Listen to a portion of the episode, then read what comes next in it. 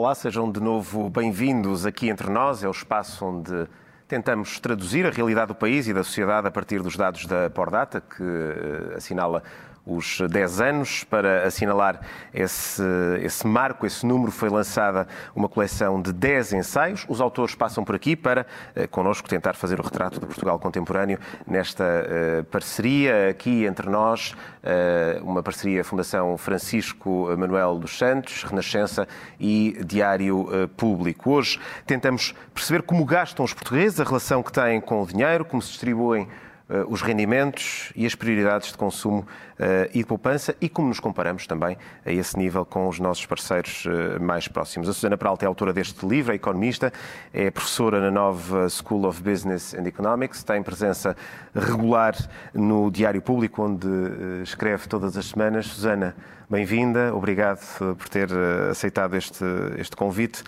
Eh, nos últimos 60 anos assistimos eh, a um aumento do rendimento dos portugueses, mais acelerado nos períodos eh, do que noutros. Como é que podemos interpretar o ritmo, a velocidade desta, desta evolução. Olá, antes de mais, boa tarde e muito obrigada por este convite e para mim foi um gosto escrever este pequeno livro para, com os dados da Pordata. É sempre muito interessante voltar a revisitar a história recente do país e, sobretudo, através de um ângulo que a mim me interessa muito, que é o ângulo das famílias e das pessoas e da maneira como as pessoas vivem e por isso é, foi, foi um projeto muito interessante.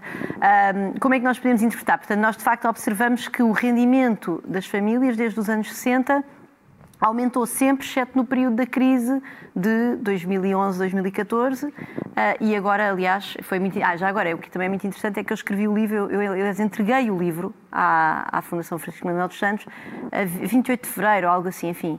Uh, em todo o caso, antes. Estávamos longe disto. Estávamos muito perto, muito, na verdade, muito perto mas em muito calendário, longe que mas muito aquilo, longe, aquilo que exatamente, agora, é? muito, muito longe mentalmente. Aliás, eu entreguei o livro um dia antes de ir de férias com a família, viajar. Uh, e, portanto, isto tudo para dizer o quê? Que eu, que eu realmente estava muito longe e eu, eu, eu, então, agora nestes dois últimos dias, quando fui um bocadinho reler, reler o livro para, para preparar esta nossa conversa, foi muito interessante perceber como nós falávamos sempre, falava eu sempre da crise como algo que, que aconteceu, não é? Houve aqui várias crises e, e, de facto nós estamos agora a recuperar de uma crise recente eu estava a falar uh, da crise das dívidas soberanas e, portanto, da, da, da, crise que tinha terminado, enfim, com a saída de Portugal do, do Plano de Assistência Económica ao Financeiro em 2014 um, e, de facto, mal, não, jamais poderia estar a imaginar que nós estávamos, uh, estávamos à beira de entrar numa crise muito pior muito pior, muito mais grave, muito mais dramática. Nós sabemos que neste momento estamos a enfrentar uma contração do PIB que não enfrentávamos desde 1975. Bem, enfim, em, em, previsão, ainda não sabemos qual, mas as previsões é isso que nos dão. Mas quando avalia que esta crise vai ser muito pior do que a anterior que, que tivemos, uh, terá a ver uh, com o facto de termos assistido a uma paragem simultânea da economia global? Parou tudo ao mesmo tempo. Parou tudo ao é mesmo isso que explica uh, o, o, cenário que está para vir uh, e, e, que é, e, que é, previsto, o, o cenário de uma grave crise Sim. económica, ainda pior do que a que tivemos? É, em todo o caso, é isso que dizem todas as projeções, não é? Quando nós olhamos para as projeções das várias instituições internacionais, uh, do, do, FMI, da Comissão Europeia e agora, e agora aliás, o, o, que saiu neste, nesta semana do Orçamento Suplementar, a própria previsão do Ministério das Finanças, alinhada, aliás, com, com as projeções das, das, dessas organizações internacionais, o que nós vemos é que nós vamos, estamos aquilo que se prevê é que o nosso PIB uh, tenha uma contração de cerca de 7%. Ora, 7% é muitíssimo, é, é, realmente algo que nós, a crise mais grave que tínhamos tido era em 1975 e tínhamos tido uma contração de 5,5%. Uh, e, portanto, desse ponto de vista, quer dizer, os números, a previsão, aquilo que nos diz é que, de facto, é uma, uma contração muito superior do PIB e, aliás, a OCDE é ainda mais pessimista do que, estes, do que estes, estes números que eu já citei.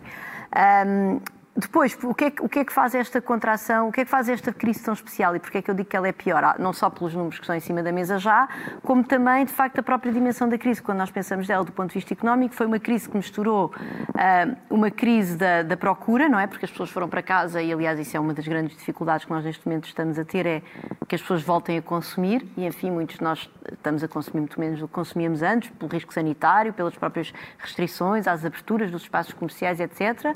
Portanto, foi uma crise da procura, as pessoas de repente estavam em casa e não, e não estavam a consumir. Foi uma crise também da, procura, da oferta, porque as pessoas estavam em casa e não estavam a produzir, não é? Enfim, pessoas como nós, que trabalhamos no setor dos serviços, eu, eu na educação, eu André na comunicação, podemos trabalhar de casa, mas, mas eh, há, há, uma parte da produção física que parou, nós sabemos, e mesmo... Se de facto ficarmos em casa... Ficamos em casa... Passamos, não... a gastar, passamos a gastar menos combustíveis, por exemplo? Gastamos... As locações. Claro. É logo uma, uma, das, uma das medidas que, que Claro, e depois o comércio estava fechado, não é? As pessoas não, deixaram, não puderam comprar eh, claro. roupa, não puderam comprar, enfim, coisas... Que, e mesmo uh, as lojas de, dos centros comerciais, etc., que as pessoas consomem habitualmente, de facto, ficou parado. E depois também houve uma retração nos consumos de bens duradouros, porque os bens duradouros, como os automóveis, os eletrodomésticos, são, embora tenha havido, na verdade, um aumento nos gastos em, em, em bens eletrónicos, isso vê-se nos dados dos nos dados das. Eh, eu escrevi até um artigo recentemente com os colegas sobre isso,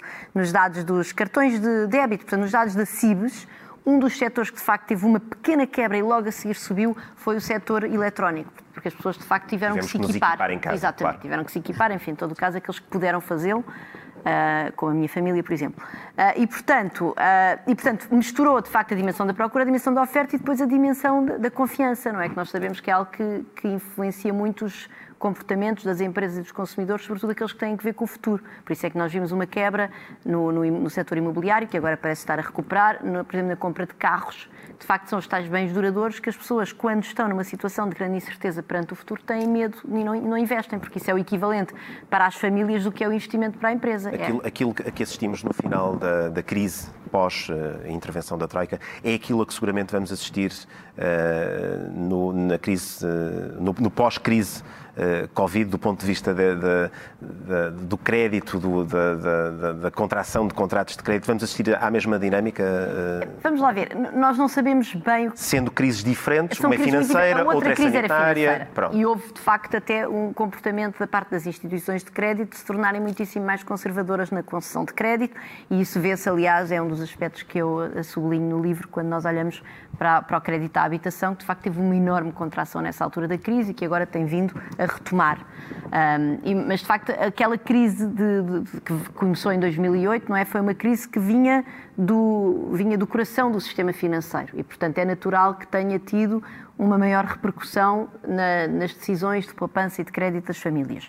Um, nós não sabemos o que é que vai acontecer com esta, também sabemos que houve uma intervenção muitíssimo mais rápida dos poderes públicos da, da, política, em geral, europeia e nacional, por exemplo, nas moratórias, aos empréstimos, não só das famílias como das empresas, e, portanto, há uma possibilidade desta crise não deixar as pessoas em tanta dificuldade como aquela que deixou, como aquela de 2008, embora, enfim, o, setor financeiro vai, ter, vai estar a pagar um pouco o custo disso, não é? Mas é uma crise que vai gerar dívida é uma crise e que vai está... gerar déficit. É uma crise que, em termos, de, estamos, quando nós falamos da dívida pública, nós, da dívida pública e do déficit público, nós sabemos que vamos ter um, uma, a nossa dívida chegará ao fim do ano, segundo as previsões, mais uma vez, do Ministério das Finanças, em cerca de 135% do PIB.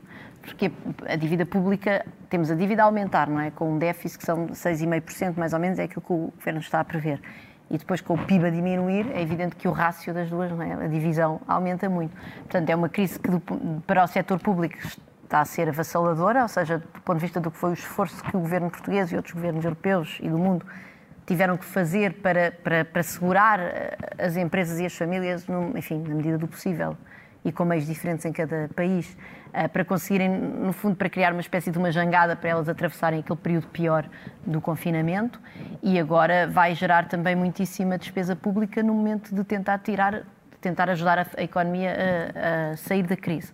Nas empresas e nas famílias é provável, vamos lá ver, a partir do momento em que houve moratórias nos créditos, uh, isso faz com que a velocidade a que o crédito estava a diminuir, eu já nem estou a falar de novos empréstimos, estou a dizer que o, o, crédito, pronto, eu tenho um determinado montante que eu devo e todos os meses pago ao banco e com isso amortiza a minha dívida. A partir do momento em que houve moratórias, não é, que foram impostas e bem, para que as pessoas não, não se encontrassem, enfim, sem casa e as empresas com, com, que tivessem que ir à falência por causa de, de uma situação que esperemos nós seja temporária.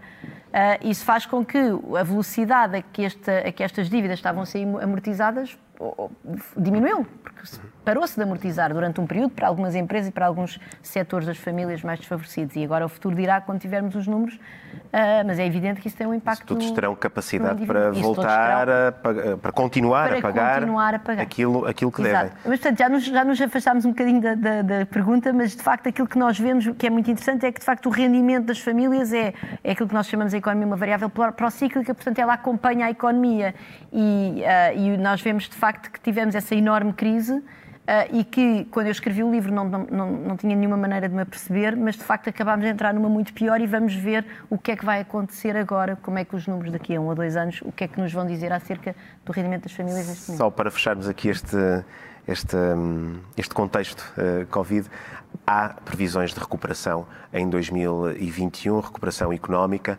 uh, e, e, e os números apontam para uma recuperação muito rápida, exatamente porque esta crise tem uma natureza diferente daquela uh, que, de que saímos há, há, poucos anos, a crise que terminou em 2013, 2014. Uh, é um cenário realista o da recuperação, o de uma recuperação rápida da nossa economia, ou ainda estamos aqui muito dependentes do que vai acontecer nomeadamente aquilo que poderá acontecer uh, no outono, se tivermos uma segunda vaga uh, da pandemia. Uh, é, é, seguro afirmarmos que vamos ter uma recuperação rápida em 2021? Não, não é, não é seguro, porque não pode ser seguro quando nós estamos numa situação destas, de uma tal incerteza. Uh, quer dizer, esta esta é a pior crise desde ao nível mundial desde a, desde a grande recessão dos anos 20, não é? do final dos anos 20. Portanto, é uma situação de uma incerteza tão fundamental que não há nenhum modelo económico que seja feito por, por muito competentes e são os economistas do Ministério das Finanças e do FMI e da Comissão Europeia e da OCDE, são pessoas extraordinárias e que trabalham e que têm muita vontade de fazer aquilo bem feito, mas a verdade é que é uma incerteza tão fundamental, tão radical, que a probabilidade de se enganarem é sempre superior a quando a economia está a funcionar, enfim, mais ou menos normalmente, com alguma crise em algum setor, alguma crise no... no... E, e, a economia não se, não se traçam cenários com base em incerteza? É, é, muito, é muito mais difícil, não é? Em face de uma incerteza destas tão radical, é muito mais provável que nós nos enganemos. Isto dito, isto dito, há vários há sinais que são positivos. Um dos sinais positivos é que, de facto, há um grande acordo nas várias instituições que têm feito previsões, não só para a economia portuguesa, como para as outras economias, de facto, de haver um grande cenário de aceleração económica em 2021, sendo que também todos os organismos que fizeram previsões uh, colocam em cima da mesa números que, ao chegarmos ao final de 2021, não estaremos como estávamos em 2019. Portanto, essa, essa aceleração em 21 não compensa a contração de 20, não é? Portanto, nós só recuperaríamos o, o, lugar em que estávamos em 2019, na generalidade das economias europeias ocidentais e ocidentais, em 2022. Pronto, para isso é um primeiro aspecto a ter em conta. Uh, mas, digamos, o facto de haver algum acordo nisto, mesmo na OCDE, devo dizer, a OCDE é muito interessante porque foi o único organismo internacional que fez uma previsão tendo em conta a possibilidade de uma segunda vaga. E eles já são mais pessimistas se houver só esta primeira vaga, ou seja, se o pior estiver atrás de nós, uh, e aí falo numa contração do PIB de cerca de 9,4% em Portugal, em Portugal, e depois colocando em cima da mesa o cenário da tal segunda vaga. Uma reserva estava, de incerteza, a, a, tal reserva de incerteza que, que, Eles aí dizem que nós podemos ir a uma contração do PIB de 11%. Portanto, estamos a falar, aí estamos a multiplicar quase por dois aquilo que está em cima da mesa, enfim, um e meio, aquilo que está em cima da mesa do, do Ministério das Finanças. Uh, pronto, mas mesmo a OCDE, que é mais pessimista relativamente a 2020, é igualmente otimista relativamente a 2021. Portanto, há aqui algum consenso dos especialistas de dizer que, de facto, 2021 vai ser um ano de recuperação e, é assim, se nós conseguirmos ultrapassar este período de termos de estar em casa, a partir daí, de facto, a economia retoma, embora depois haja é cicatrizes. Há as cicatrizes que são as cicatrizes das pessoas que perdem o emprego, das empresas que encerram, e aí há países que estão mais bem equipados do que Portugal para evitar que isso aconteça, que são aqueles países que têm mais disponibilidade de fundos públicos para conseguirem pôr liquidez à, disposição das empresas e das famílias para conseguir que elas, de facto, ultrapassem em melhor saúde este período conturbado. Pronto, e aí Portugal, enfim, com as limitações que temos e do peso da dívida que já falámos, estamos um bocadinho uh, mal preparados. Uh, e as nossas empresas estão também mal preparadas. São empresas que são têm pouca liquidez, que são muito endividadas, que são muito pequeninas e, portanto, são empresas que rapidamente abanam com um choque desta dimensão. Isto não é a, a, a, única, talvez seja a crise mais grave que, que, estamos a enfrentar nos últimos anos, mas a verdade é que em 46 anos de democracia eh, tivemos três intervenções eh, externas para pôr as nossas contas é em ordem. Um, E agora temos esta crise e, e daqui por um, dois, anos, dois anos talvez, saberemos quais são os efeitos eh, que ela, que ela vai ter. Eh, o ponto, Susana, é perceber se ao longo do tempo temos sabido aprender com as crises que enfrentamos. Todas elas eh, com origens muito diferentes, mas temos sabido aprender e somos capazes de aprender? Essa pergunta é muito difícil. Eu julgo que nós aprendemos alguma coisa, aquilo que nós vemos, por exemplo, ainda reportando-me à última crise, não é? Nós vimos que houve um aumento da poupança, eh, houve uma diminuição das importações, houve um aumento das exportações, Uh, portanto, houve, e houve algumas dessas, de, desses fenómenos, lá está, que, que até, enfim, aos números de 2018 que nós tínhamos em cima, que eu tinha em cima da mesa quando escrevia este pequeno livro, estavam ainda presentes, portanto, as exportações continuavam a aumentar, nós ainda continuávamos a, a, a, ter, a, ter, de facto, a, estar a fazer esse caminho para nos tornarmos menos dependentes do, do, do financiamento exterior. Uh, e estávamos, aliás, 2019 foi o ano em que nós, que nós conseguimos terminar com um superávit nas contas públicas. Portanto, em que, pela primeira vez na história da democracia, uh, Portugal conseguiu recolher mais receita do que aquilo que gastou em termos de despesa pública. E atenção, que nós gastamos 3% do PIB em juros. Portanto, na verdade, se nós descontarmos esse, esse, se nós não tivermos em conta isso que estamos a gastar em juros, estávamos até os nossos impostos permitiam, eram 3% do PIB acima da, da, despesa. Portanto, de facto, eu acho que há aqui um processo evidente de aprendizagem, não é? Não só do lado das famílias, que se vê na, na poupança, eh, como uh, no lado dos, do, do, do, Estado. Agora, há muitas coisas em que eu acho que nós não aprendemos, sinceramente. Portanto, isto tem sempre dois lados da moeda. Uh, em que é que nós não aprendemos? Por exemplo, nós vemos rapidamente que o crédito à habitação, crédito voltou a subir muito rapidamente, não é? E isso não é só um comportamento das famílias, isso também é um comportamento das tem empresas. com, com, e, e, também com os bancos, não é? Que muitas vezes, numa busca, enfim, desenfreada de tentarem vender crédito, porque nunca nos podemos esquecer que para um banco um crédito é um ativo. Exato. Exato. é, uma, é, um, é uma, é uma, importante fonte... fatia do negócio Exatamente. da banca a retalho, não é? Portanto, aí temos um problema, claramente.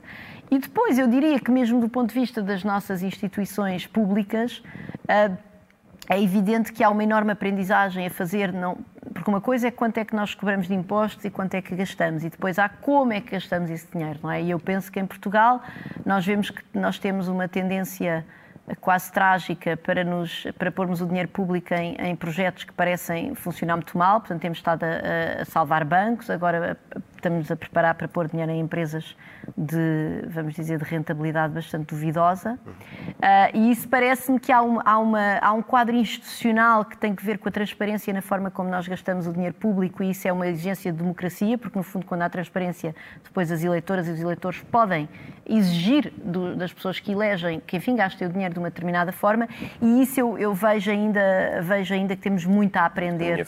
Temos um grande caminho a fazer. Portanto, eu acho que aprendemos, se calhar, não tão rápido como, como deveríamos. Tocou na questão uh, do, do, crédito, uh, por exemplo, em 2019, uh, eh, os bancos concederam mais de 10 mil milhões de euros em crédito à habitação e agora enfrentamos este, este contexto excepcional que vai ter impactos, todos sabemos, no emprego e nos rendimentos das pessoas. Isto pode ser uma bomba relógio no futuro, prestes a rebentar nas mãos das famílias e também do próprio, do próprio setor financeiro, podendo conduzir-nos, isto parece quase um ciclo é? que, que, se repete, levar-nos uma vez mais a necessidade de, à necessidade de pedir ajuda ao exterior? Sim, então eu vou, uh, respondendo à primeira parte da pergunta, em primeiro lugar, que isto é uma bomba relógio, não há dúvida nenhuma, embora houve uma reação muito rápida em termos de política económica que nós, que eu julgo que aprendemos bastante com a última crise, por exemplo, na criação de moratórias. E o que é que isso permite? Às vezes isso permite simplesmente que, se, se houver a tal recuperação rápida em 2021, Uh, e sem, eventualmente em 2022 tivermos recuperado completamente. Isso permite às pessoas, de facto, atravessarem este período de maior dificuldade e depois continuarem a pagar. Portanto, eu, eu julgo que a bomba relógio é menos. Uh, é menos perigosa, é menos explosiva do que aquela que lá estava em 2008, que foi uma bomba relógio que veio do seio do setor financeiro e que veio do facto do setor financeiro estar a emprestar dinheiro a pessoas que não tinham capacidade para pagar. Nós sabemos que os bancos, neste momento, embora ultimamente tenha aumentado bastante o crédito à habitação, mas a verdade é que houve vários anos em que os bancos foram muitíssimo conservadores e que, portanto, nós vamos acreditar que os perfis de risco das pessoas a quem os bancos, as pessoas e empresas a quem os bancos emprestaram dinheiro, ah, foram um bocadinho mais escrutinados do que aqueles que eram no, antes da outra crise, que foi o subprime vem daí, não é? O Exato. termo subprime vem de nós estarmos a emprestar dinheiro, e foi algo que nos Estados Unidos se fez, mas em Portugal também, na Europa em geral, mas em Portugal especialmente, a estar a emprestar dinheiro a pessoas que não iam ter nenhuma capacidade para pagar. Ou, enfim, reduzida capacidade para pagar e, de facto, isso é uma bomba relógio. Aqui a bomba relógio é um bocadinho mais reduzida, mas nós já estamos a ver os bancos a entrar em dificuldades, não é? Já, está, já estão nas notícias as dificuldades que os bancos estão a ter para atravessar uh, este período. Portanto, essa bomba relógio... Aliás, temos o Presidente do Novo Banco que recentemente vem dizer que afinal é preciso uh, afinal injetar é preciso um pouco mais, é preciso mais dinheiro, exatamente. E parece até que o contrato de venda do novo banco lhe garante quase de maneira automática esse direito em caso de um risco extraordinário do género desta pandemia. Li hoje de manhã no jornal com, com bastante perplexidade. Uh, e o que isto nos vai trazer no futuro? mas, mas, mas das... relativamente a nós ter, ao futuro de termos de eventualmente de pedir ajuda outra vez, eu julgo que temos, o risco neste momento é muitíssimo inferior, porque as instituições europeias reagiram com uma rapidez e com uma força uh, que não tinha sido de maneira nenhuma o caso em, 2000, em 2008, depois, enfim, quando vieram as crises soberanas, houve a crise financeira de 2008 e depois vamos já à crise das dívidas soberanas de 2011, mas na verdade elas estão as duas muito interligadas, não é? E do Bem... seu ponto de vista foi a reação esperada, era a reação que era necessária, mas uh, esperava esta, esta disponibilidade das instituições europeias para darem esta resposta robusta? Bem, eu, eu julgo que a, a resposta. A União é... Europeia é, é, é, um, é um projeto de soberania partilhada em que por vezes. Eu, eu não sei, é assim. Eu, Às vezes sou... parece que ninguém se entende. Não, tem um problema grande que é o problema da lógica intergovernamental, não é? O facto de no Conselho Europeu e no Eurogrupo, que são órgãos intergovernamentais, cada país tem direito de veto, porque eles têm. Quando, quando nós dizemos que há uma regra de decisão, que é a regra da unanimidade, isso na prática equivale a dar cada, a cada país individual o direito de veto e, portanto, isso é um, um enorme problema e tem sido um grande, grande entrave ao progresso, vamos dizer, nas instituições europeias.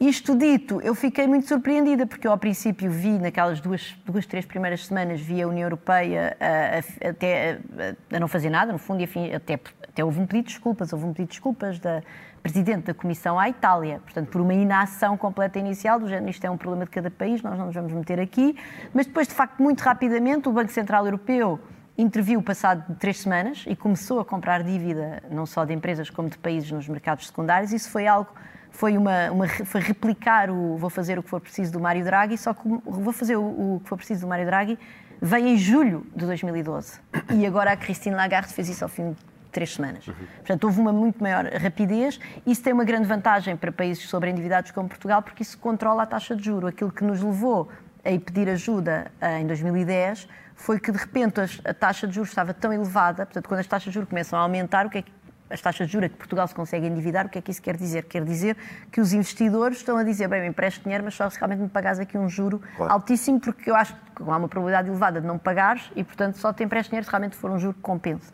E o que aconteceu foi que no momento já nem sequer conseguíamos, nos conseguíamos endividar. Pronto. E, portanto, isso é uma coisa que é, é, muito pouco provável que aconteça neste momento, não só pela intervenção do Banco Central Europeu, como pela própria uh, Comissão Europeia, que não só no pacote agora mais imediato de resposta à crise, acabou por chegar, enfim, com, com com umas ajudas que não que foram que para mim foram foram inesperadas. Eu não estava à espera que viesse tão depressa. Por exemplo, o famoso seguro europeu de desemprego, que tudo bem está a funcionar na base de empréstimos aos países, ah, mas são empréstimos a taxas de juros condicionadas e, portanto, é muito pouco provável que nós venhamos a enfrentar um aumento das taxas de juros como aquele que em 2010 nos levou a pedir ajuda. Eu gostava de, de que nos focássemos agora uh, na questão das desigualdades de, de rendimentos. Uh, nós assistimos à, tal evolução de rendimentos em todos os escalões, mas há um dado que, que, que me chamou a atenção uh, no ensaio, num capítulo, é que, de acordo com dados estatísticos do IRS, em 2016, os 43% de agregados que declararam rendimentos abaixo dos 10 mil euros anuais ganharam 15% do rendimento total em Portugal. E os 12% que declararam 32.500 euros obtiveram 40% dos rendimentos existentes em Portugal. Susana, isto é um retrato uh, elucidativo da desigualdade de rendimentos em Portugal ou falta aqui encaixar algumas, algumas peças do, do puzzle? Falta, falta, encaixar, falta encaixar bastantes peças, peças do puzzle. Isto não pode ser uma leitura linear, não, não, não podemos fazer uma leitura cuidado linear. Com essa leitura. O primeiro cuidado que temos de ter é que isso é o rendimento bruto, ou seja, é o rendimento que as pessoas declaram ao, a, quando fazem a sua declaração de IRS, não é? na, primavera, e, portanto, uh, em cima desse rendimento incidem impostos e e depois há várias transferências que, que não estão incluídas nesses números, como o subsídio de desemprego, os, há algumas transferências que estão incluídas, como as pensões, por exemplo, sobre as que, que entram para o, para o IRS, mas há muitas que não estão, para várias ajudas da Segurança Social que não o rendimento social de inserção. As transferências contribuem para a redução dos níveis redução, de pobreza, não é? Exatamente. Uhum. E, portanto, isso é um primeiro aspecto que nós temos de ter em conta quando olhamos isso. é uma desigualdade, é, aquela, é a desigualdade que o mercado faz. E depois o Estado Social e bem vem por trás e corrige essas desigualdades. E depois, por outro lado, há outro aspecto que é preciso ter em conta, é que um agregado familiar, é que os, os, números do IRS, eh, tal como eles são disponibilizados em Portugal, há outros países onde não é assim, onde de facto nós temos acesso à informação família a família anonimizada naturalmente, mas nos Estados Unidos, nos países nórdicos, temos acesso à informação família a família. Esse que aí está eh, é uma informação por intervalos de rendimento, Portanto, um intervalo de rendimento, por exemplo, que vai de, de, de 5 mil euros a 10 mil euros, é evidente que há lá famílias que vivem com o dobro dos recursos, portanto, esconde aí também muita desigualdade. E, por outro lado, como, é, como nós temos aí o rendimento por agregado familiar, é muito diferente um agregado familiar com quatro pessoas ou com uma pessoa, não é? Portanto, eh, isso é muito importante para, para nós eh, olharmos verdadeiramente para aquilo que é a caracterização da desigualdade. Portanto, isso é, é uma medida que é sugestiva e que nos mostra, de facto, que o mercado, a geração de rendimentos no mercado, os rendimentos de trabalho, os rendimentos de capital, é, é muito desigual e isso é algo que nós temos vindo, enfim, que é um fenómeno que é, que é mundial e que está caracterizado nas várias economias uh, ocidentais, que de facto tem vindo a aumentar ao longo do tempo por causa de, de diferentes fenómenos, até que têm a ver com a própria concentração das empresas e da concentração do, do, poder, enfim, nos quadros das empresas que depois decidem os próprios salários. Enfim, há muita literatura sobre isso. Uh, portanto, isso, é, isso é, ilustra-nos de facto que o mercado sozinho não, não vai fazer o, o, caminho que é preciso fazer, mas nós, felizmente, em Portugal, temos, temos informação de, uh, de inquéritos ao rendimento. Uh, que não são, têm também os seus defeitos, porque repare, a vantagem desse é que sendo o IRS tem o universo das famílias, está lá toda a gente, e por outro lado é verdadeiramente aquilo que as pessoas declaram à autoridade tributária, enquanto que nos inquéritos as pessoas respondem, diga-me lá quanto é que ganham no ano passado, e as pessoas dizem, podem, obviamente, as pessoas às vezes, enfim, enganam-se, não, não tem nada de intencional, mas muitos de nós não sabem exatamente. Não têm a noção exata. Não sabemos exatamente, não é? é normal. E portanto, uh, mas pronto, mas através desses dados de inquérito, em que depois já se consegue, pergunta-se também às pessoas quanto é que receberam de diferentes transferências, da, da, Segurança Social e quanto é que pagaram de impostos. Portanto, nós sabemos que quando nós olhamos para o rendimento disponível, que é o rendimento que tem em conta estas dimensões dos impostos e das transferências do Estado Social, uh, nós sabemos que os 10% mais ricos são, são, têm 5 vezes o rendimento dos 10% mais pobres. Um, e, portanto, pronto, é uma, é uma medida que mostra que, apesar de tudo, que, enfim, que felizmente e bem, o Estado Social em Portugal é um Estado Social que corrige desigualdades dentro das, dentro das dentro possibilidades, das possibilidades. claro. A alimentação, casa e transportes representam mais de metade eh, das despesas de consumo anuais dos portugueses. 13% eh, destinam-se a restaurantes e hotéis, 5% à saúde, 2% à educação e o resto? O que é que lhe fazemos? Hum. Então, o resto é, então, em primeiro lugar, há os, os bens duradouros, não é? Uh, tudo o que são uh, o que é os automóveis e os eletrodomésticos, que têm uma, que têm uma importância no, no rendimento, no, nos orçamentos das famílias. Depois um, está também a, a, roupa, que não vem aí nesses, nesse, nessa lista, que também enfim, é, é, é, um bem, aliás, essencial, as pessoas têm que andar vestidas. Depois está toda a parte de mobiliário também, uh, que, que, também, que também é um bem duradouro e, portanto, também está aí. E depois há alguém que as pessoas gastam o dinheiro que é, que é, que é muito bom, para, na verdade, para a saúde mental e para o bem-estar das pessoas, que é a cultura, o lazer, as viagens, Férias, essas partes isso, que são muitíssimo importantes e que muitas vezes nós, nós ignoramos, mas que na verdade fazem, na verdade, são um bem tão essencial que o, o, o, Eurostat, na sua definição de privação material, tem lá as férias. Podemos lá voltar a seguir, mas na verdade estão lá. Ok. E como normalmente acontece com a generalidade uh, do, dos, dos, pequenos países abertos ao comércio uh, exterior, uma boa parte do que consumimos é importado, uh, inclusivamente e eu, eu pergunto-lhe, será sobretudo aquilo que é usado na atividade produtiva eh, das empresas, máquinas, automóveis, eh, outros equipamentos, qual é a dimensão da componente importada no nosso crescimento económico? E podemos tomar aqui como exemplo o setor do turismo, que tem sido o grande motor do crescimento do país, do crescimento económico do país eh, nos últimos tempos. Qual é a componente importada deste crescimento e, pergunta seguinte, que riscos é que isto, é que isto nos pode trazer? Então, o facto de nós termos um. É, é normal numa, nas economias crescentemente integradas, não só ao nível mundial, mas certamente ao nível europeu. Por Portugal, nós temos 3 quartos do nosso comércio internacional é com os nossos parceiros europeus. É perfeitamente normal que os países importem e exportem muito, não é? Portanto, muitas vezes não é, e não é no facto de, e até é engraçado que há estatísticas que mostram que as empresas que mais importam são também aquelas que mais exportam porque são em, alguns tipos de empresas. Mas, uh, mas havia uma, uma, visão, se calhar, um bocadinho mais clássica do comércio internacional, que imaginava que nós ou importávamos ou exportávamos, e sobretudo ou importávamos num setor, quando importávamos num setor já não exportávamos, mas o que nós observamos é que as empresas que produzem num determinado setor, as que mais importam são também as que mais exportam, porquê? Porque são aquelas que estão mais integradas no mercado internacional que têm, enfim, fornecedores e clientes em várias partes do mundo e certamente da União Europeia, porque é, porque, porque é nesse mercado que elas operam. O mercado em que elas se inserem não é um mercado português, é um mercado, vamos supor, sobretudo europeu. Uh, e, portanto, isso em si, o facto de nós termos uma parte importante da, da uma, uma, parte da produção que é importada, ou que nós, muitas componentes que são importadas, em si não é um fator de risco. O que é que pode ser um fator de risco? É um fator de risco quando nós importamos muito e exportamos pouco, como era o caso em Portugal até 2012, não é?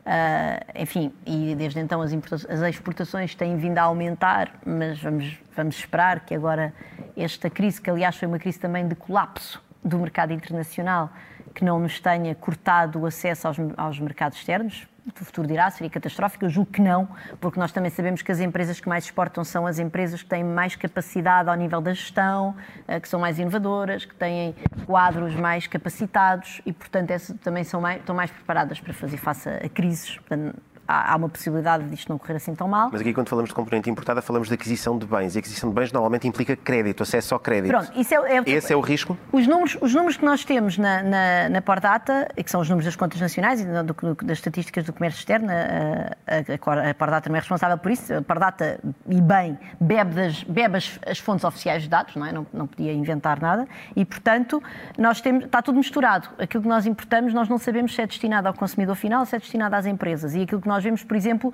é que os setores em que nós temos o maior peso das, das importações são os minérios e as máquinas. Ou seja, é algo que de facto é, é muito. Quando eu penso nisso, penso rapidamente em empresas, não é? Penso em, em indústria. Indústria extrativa, logo. Pronto, portanto, não, não, vamos, não, não estamos a pensar é, que vai, os minérios certamente não são importados para as famílias. É, portanto, isso está tudo, muito, está tudo muito misturado. É evidente que o facto de nós termos uma economia, as nossas empresas são empresas, enfim, muito tradicionais, nós, por exemplo, esta, esta enorme, este enorme choque no consumo de bens tecnológicos e digitais que nós tivemos neste momento. Tudo isso foi importado. Claro, claro. Porque nós em Portugal não produzimos nem tablets, nem, enfim, produzimos computadores, não é verdade, mas em, em muito pouca dimensão.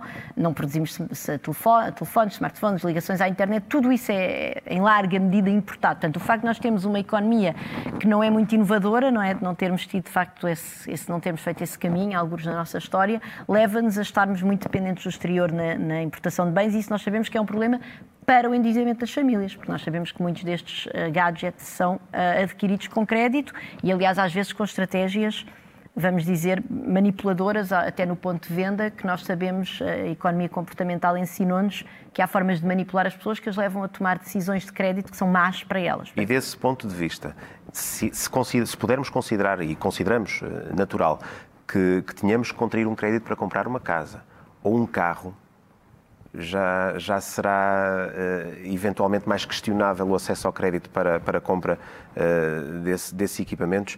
Uh, desse ponto de vista, sente que Portugal é um país que, excluídas aquelas, aquelas áreas em que é mais no, normal ou mais natural uh, acedermos ao crédito, é um país que vive acima das, das suas possibilidades ou que Não. gosta de viver acima das suas possibilidades. É que nós reconhecemos o nosso atraso em relação aos nossos parceiros que estão mais à frente. Sim. Mas procuramos sempre igualar o, o nível de vida que esses nossos parceiros eh, têm. Isso faz-nos viver acima das, das possibilidades, historicamente? Sim, eu, eu, sim mas deixa-me só começar pelo, pelo crédito, porque assim, eu acho que para mim não é questionável se uma pessoa se endivida ou não para comprar um telemóvel. Uh, o que é questionável é as condições em que a pessoa pode estar a fazer essa decisão. Se a pessoa faz essa decisão sem ter literacia financeira, uh, não percebendo a ficha normalizada de crédito que lhe dão, porque aquilo está escrito numa linguagem críptica ou porque, tem, claro. ou porque tem uns detalhes de caracteres que as pessoas não percebem. Se, uh, se, se, o faz com uma manipulação da informação, que nós sabemos que há formas de manipular a informação, a economia comportamental ensina-nos isso de maneira muito clara, que levam as pessoas a pensar mais no, no, no, prazer presente de terem um telemóvel caríssimo do que, do que no custo futuro daquilo que vão pagar. Portanto, se, de facto, não estando reunidas as condições para as pessoas tomarem decisões informadas, aí sim é preocupante. Portanto, eu acho que nós devemos ter uma preocupação, sobretudo, de criar condições para as pessoas se endividarem com consciência daquilo que estão a fazer e isso nós sabemos que as condições, apesar de todos os esforços dos reguladores, etc., não estão criadas. E, de facto, o que nós observamos é que o sobreendividamento é um problema maioritário nas pessoas com menores níveis de educação são as pessoas que mais facilmente um problema caem. de literacia. É um problema de literacia. Sobretudo, isso, é, isso é uma. Um, isso é uma questão. Agora, se os portugueses vivem uh, acima das suas possibilidades, eu julgo que, em primeiro lugar, o facto das taxas de juros terem estado muito baixas durante muito tempo depois da nossa adesão ao euro, a taxa de juros é um preço. Portanto, se eu for ao, ao supermercado comprar uh, carne para a minha família e de repente vir uma promoção, posso, posso é um preço mais baixo, eu posso decidir comprar mais, depois congelo a carne, enfim, vou consumir ao longo do mês. Na verdade, é uma decisão boa, é uma decisão certa. Portanto, o problema foi que esse preço da taxa de juro estava a dar o sinal errado às pessoas. As pessoas não viveram. Na verdade, o facto das taxas de juros estarem baixas e as pessoas se endividarem quer dizer que isso aumentou as possibilidades. As pessoas simplesmente aproveitaram as possibilidades da mesma maneira como se eu tiver o frango em promoção, compro mais frango, isso aumenta as minhas possibilidades. Não tem em si nada de errado. Portanto, agora, houve um problema de facto de desajuste do preço que levou as pessoas a consumir demais e a sobreendividarem. Isso foi evidentemente um enorme problema no mercado. E aí é preciso dizer que mais responsabilidade têm as instituições de crédito uh, aonde estão pessoas educadas e supostamente informadas e os reguladores que tinham a obrigação de ter de ter uh, identificado esse risco e parado o mecanismo, do que as pessoas que simplesmente olham para o preço e muitas vezes não têm suficiente informação para perceber exatamente uh, os, as consequências futuras daquilo que estão a fazer. Agora, se Portugal vive acima das possibilidades, isso é uma pergunta muito interessante, porque na verdade eu acho que não, eu acho que Portugal vive abaixo das possibilidades. O problema é que nós temos tido escolhas políticas que, no fundo, nos limitam na, no, no, potencial com, completo das nossas possibilidades. Basta ver, por exemplo, agora eu peço desculpa, voltar um bocadinho à crise atual, mas nós o que é que vemos? Vemos que o orçamento suplementar traz 400 milhões para as escolas, que sobretudo se prende com compra de computadores e material eletrónico e depois também, eh, enfim, formação de professores para a capacitação digital. Nós acabamos de passar de tirar as crianças durante seis meses das escolas. Há investigação, os números estão em cima da mesa. Nós sabemos que as crianças de uh, nível socioeconómico mais baixo, de famílias mais problemáticas, perdem com as próprias férias escolares. Acabámos de as tirar das escolas durante seis meses e, uh, Praticamente duplicamos o tempo estamos, que, elas, que elas ficam longe. Estamos a viver abaixo das nossas possibilidades, cria, cria um, um, contexto de igualdade. O que, é que, o que, é que é as possibilidades de um país? São as pessoas. Vamos capacitar as pessoas. Nós estamos neste momento, enquanto os outros países europeus fizeram assim umas experiências para abrir as escolas como puderam para ver como é que funcionava, Portugal manteve as escolas fechadas e agora o que propõe para o ano que vem é comprar computadores, em vez de, por exemplo, contratar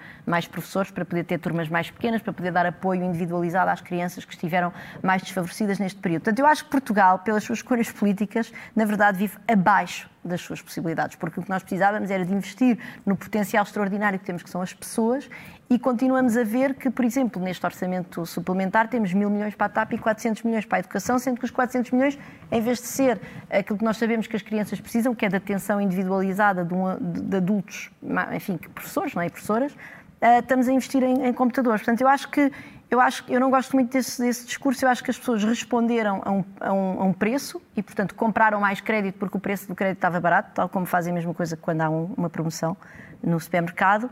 E, e, e, o que nós temos, de facto, têm sido escolhas políticas também pouco transparentes, no fundo, e que levam depois o dinheiro público a ser canalizado de uma forma que não potencia as possibilidades de Portugal. E isso eu acho que é algo que nós, que nós devíamos, coletivamente e até em face de uma crise destas, procurar, eh, enfim, usar a democracia para, para conseguir fazer, para conseguirmos realmente explorar as possibilidades em vez de continuarmos a viver abaixo delas. Uma das, eh, uma das ferramentas mais usadas nos, nos pagamentos e na forma como gastamos, e a Susana refere como uma revolução também, eh, são os pagamentos em plástico. Com os cartões de crédito e, de débito, que originaram uh, uma, uma, grande alteração na forma como se gasta um, e como se paga os bens que, que, adquirimos, os bens e os serviços que, que, adquirimos. O facto de se fazerem cada vez menos transações de grandes volumes em dinheiro, em cash, um, recorrendo ao plástico, Uh, isso, isso, isso, faz com que, ou pode induzir no consumidor, uh, uma sensação de depreciação do valor do dinheiro físico, ou seja, uh, gasta-se mais, mais facilmente, gasta-se. perde-se um pouco a noção das regras. Sim, é uma pergunta difícil de responder porque, na verdade, nós observamos que houve um aumento do consumo à, à medida que houve uma introdução do, do dinheiro de plástico e do dinheiro eletrónico mas é evidente que houve tantas coisas a acontecer nesse momento, houve uma, uma, massificação da produção, os bens de consumo estarem muito mais baratos e, portanto, eu não posso atribuir esse aumento do consumo necessariamente à introdução do dinheiro de plástico e do dinheiro eletrónico. No entanto, há alguns estudos que foram feitos e que mostram que a facilidade Uh, de acesso ao crédito, ou seja, o facto de muitas vezes os cartões, aos cartões de crédito, que esses são crédito automático sem a pessoa ter que preencher papel nenhum, portanto, esses são verdadeiramente um, são, são armadilhas para as pessoas gastarem mais.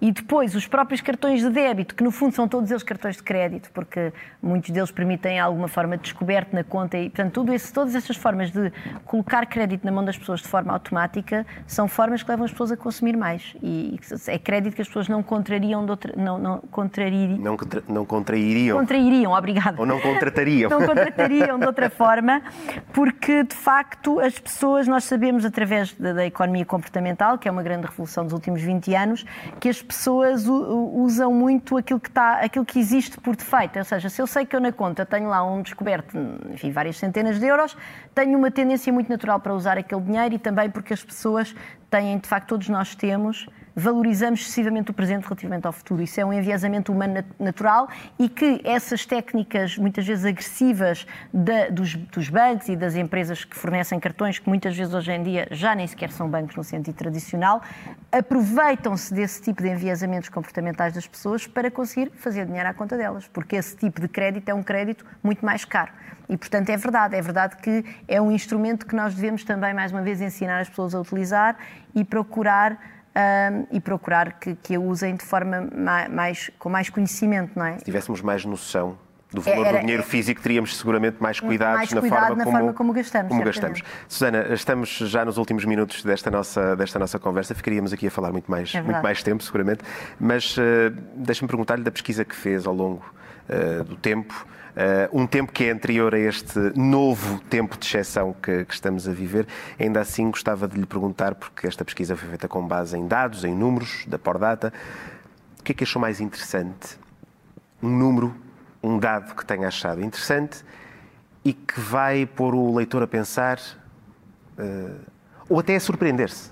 Sim, tem coisas muito interessantes nos dados de consumo da Pordata, nos dados das despesas. Por exemplo, uma, o, dois, dois bens que são tão essenciais, a saúde e a educação, uh, representam 5 e 1% da, das despesas das famílias e é um número extremamente constante ao longo do tempo. E o que é que isso mostra? Mostra que, mesmo naquilo que é essencial, no fundo, havendo uma enorme presença do setor público, que também é uma forma de redistribuir, aliás, Uh, é, é, isso permite às famílias não estarem a gastar os próprios recursos nesses bens que, no entanto, consomem muitíssimo. Depois, São duas áreas onde estamos que nos colocam relativamente ou mais ou menos em pé de igualdade.